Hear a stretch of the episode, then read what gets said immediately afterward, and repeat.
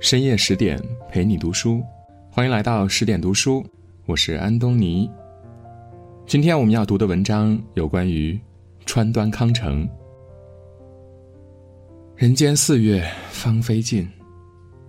一九七二年四月，阴雨连绵不断，雨水打在凋零的樱花上，一地残花败叶。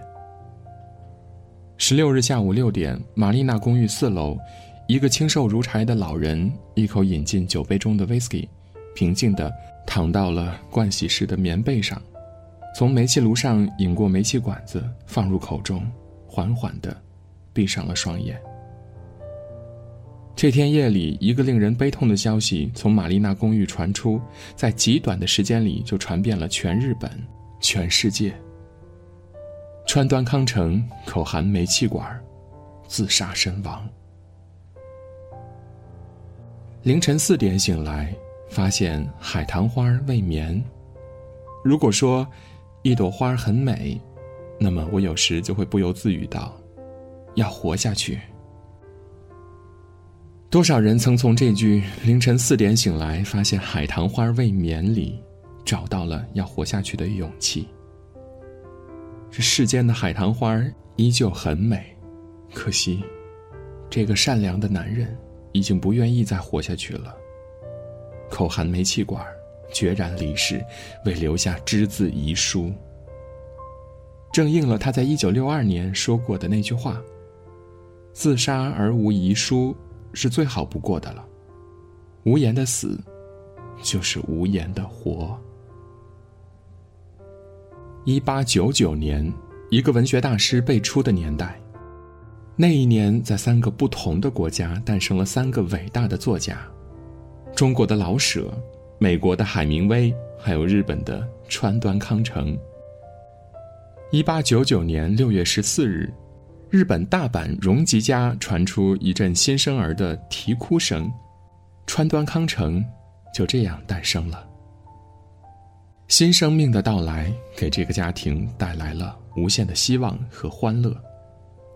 那时候的川端康成有疼爱他的父母，有爱护他的姐姐，有一个完满而幸福的家庭。然而，两岁的他对于这一切并无印象。正如川端康成自己所说的：“我苦思冥想也无法想象出来，他们健在的情形，我也全无记忆了。”不能怪他冷心冷情，在他出生的第二年，父亲荣吉就因患肺结核病离开人世，母亲也因侍候父亲染上肺结核，在回到乡下的第二年就追随丈夫而去了。两岁丧父，三岁丧母，父母双亡对川端康成的影响极大。他曾在致父母的信一文中写道。深深刻入我幼小心灵的，便是对疾病和夭折的恐惧。母亲亡故后，年老的祖父母收养了年仅三岁的川端康成。那段时间或许就是他一生中最快乐的时光了吧。与姐姐一起上树抓鸟，下河摸鱼，然后一身泥泞的回到家里，冲个热水澡，美美的睡上一觉。跟着祖父在田埂上、河岸上、山岗上或蹲或躺，看树枝蚂蚁背着蜻蜓的尸体入洞。听祖母讲那些古老的故事，桌子上摆着紫菜饭团，一边慢慢吃着，一边感叹故事的精彩。家人闲坐，灯火可亲。这一切，若能长久，该多好啊！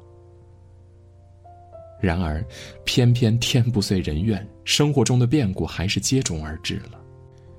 七岁那年，无比疼爱他的祖母意外离世；十岁那年，唯一的姐姐也弃他而去了；十五岁时，最后一位亲人祖父也身患重病，不久，就辞别人世了。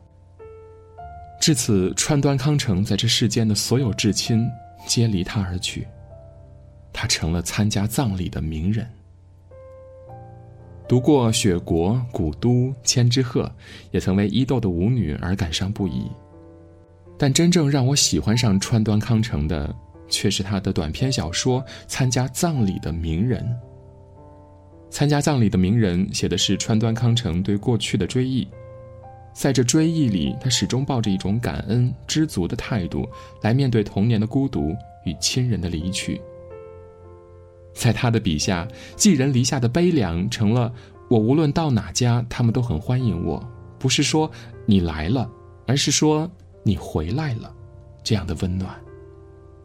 我心里想到自己是丧主，临出殡前这样失态。一来对不起大家，二来会引起一些骚乱，代替了祖父亡故的悲痛。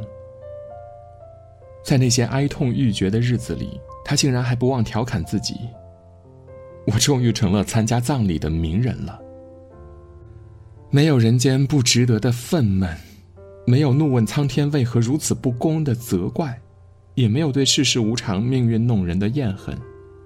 这个善良的男人，只是默默的承受着哀伤，玩味着哀伤，不怨，不怪，不恨，孤独的、决绝的向前走去。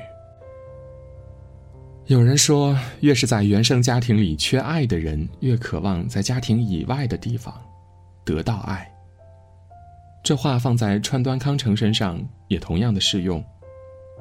他自幼就失去了来自家的温暖和爱，所以他比别人更渴望得到一份具体而充实的爱，来抵偿原生家庭里缺失的爱。表现在他身上就是对爱情如饥似渴的追求。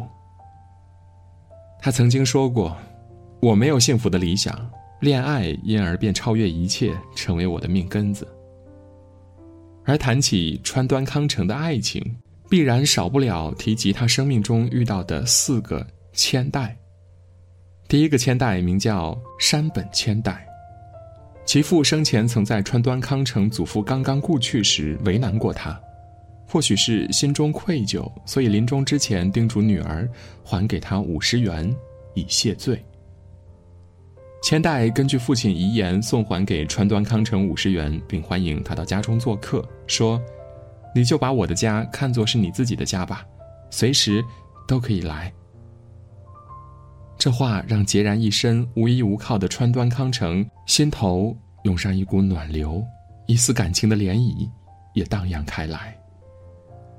但后来却发现千代只是出于礼貌，别无他意，无意搅扰他人生活的川端康成也就慢慢收回自己的感情了。第二个千代。就是伊豆舞女千代。一九一八年，川端康成离开繁荣的城市，去往景色归奇的伊豆半岛游玩，途中偶遇一个舞女，只是命运弄人，这个舞女也叫千代。一连几天，他都与这个舞女千代不期而遇，这就是宿命吗？他自嘲。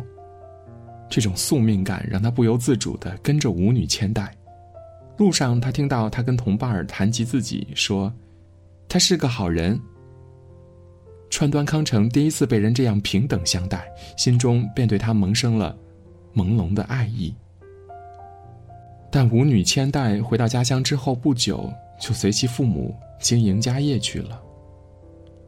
一九二六年，为了怀念与舞女千代之间的纯真情感，他发表了代表作之一《伊豆的舞女》。他说：“从此以后，她就像一颗彗星的尾巴，一直在我的记忆中不停的闪流。”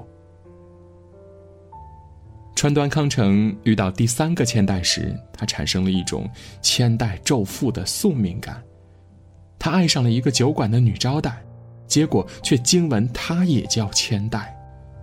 后来因为这个千代已经有了未婚夫，不愿破坏别人感情的川端康成便停止了对她的追求。物有偶然，事有凑巧。一九二零年，川端康成与第四个千代伊藤千代相识相恋。一次极为偶然的机会，他同伊藤千代相识。两个人惺惺相惜，陷入热恋的川端康成沉醉在难得的幸福里，甚至与千代定下婚约，想与其走向婚姻，却未曾到这段感情再次以失败告终。一九二一年十一月七日，伊藤千代给川端康成写了这样一封信：“我虽然同你已经结下海誓山盟，但是我发生了非常的情况，我绝对不能告诉你，请你就当这个世界上没有我这个人吧。”这样一个非常事件之后的两年，关东大地震，十五万人丧生，两百多万人无家可归，几乎大半个东京。都被熊熊的火舌所吞噬了。在这时，川端康成第一个想到的就是伊藤千代，担心他能否逃过这一劫难。对于这个破坏婚约、离开他的女人，他仍心存善意，天天带着水壶和饼干沿街寻她，并说：“他即使这样破坏了婚约，我还是希望他能平安。”赤子之心，令人动容。这世间能有多少人能做到在一起时真爱，分开后依旧愿对方安好的呢？我不知道，但是川端康成一定是其中一个。时间转瞬到了一九六八年十月十七日，庄严肃穆的瑞典文学院典礼大厅内，瑞典皇家文学院常务理事、诺贝尔文学奖评选委员会主席安德斯·奥斯特林。刚宣布了本届诺贝尔文学奖的得主，日本作家川端康成。大厅内顿时掌声如沸，在这经久不息的掌声和祝福声中，一位清瘦如柴的白发老人缓步走上领奖台去。老人银白的发丝一丝不乱，全部往后梳起。这就是诺贝尔获奖作品《雪国古都千之鹤》的作者川端康成。与诺贝尔文学奖同来的，还有蜂拥而来的拜访者、祝贺者、采访者，各界名流陆续到来，家里被层层包围，水泄不通，空前绝后的热闹。面对数不清的记者和麦克风，川端康成突然就有点迷茫了：这一切，是我想要的吗？盛名带来的关注和掌声，让他苦恼不已。也让他开始思考生命存在的意义所在。一九七零年，川端康成的好友三岛由纪夫自杀之后，他被准许进入现场。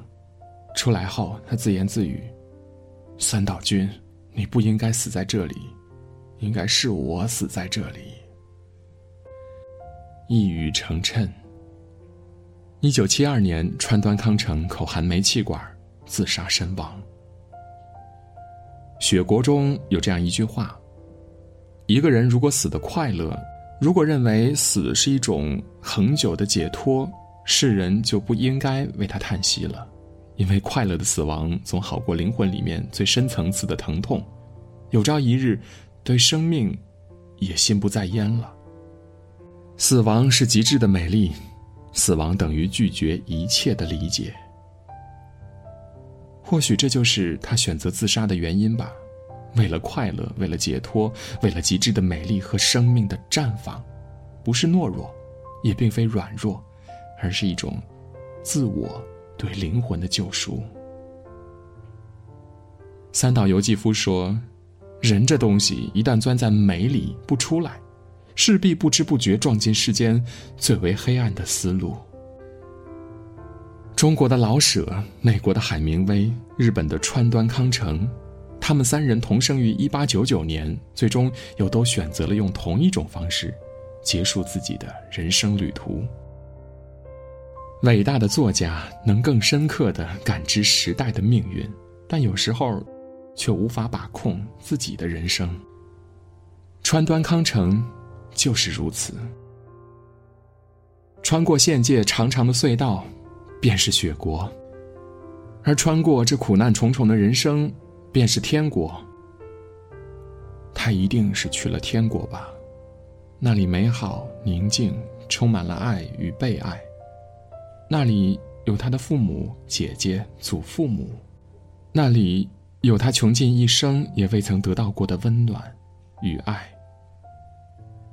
愿这个在人世间从未感受过温暖的善良人。